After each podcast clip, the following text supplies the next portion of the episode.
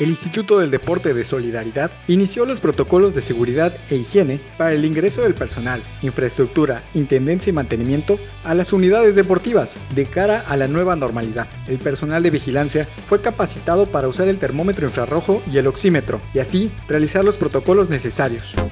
En otras noticias, el presidente corporativo del Atlante, Gabriel Solares, descartó que existan negociaciones con Querétaro para mudar la franquicia y afirmó que jugarán en Cancún durante la Liga de Desarrollo. Sin embargo, Manuel Velarde, presidente ejecutivo de los Potros, mencionó que por el momento el futuro del equipo sigue en el aire y no aseguró la permanencia de los azulgranas en el Caribe.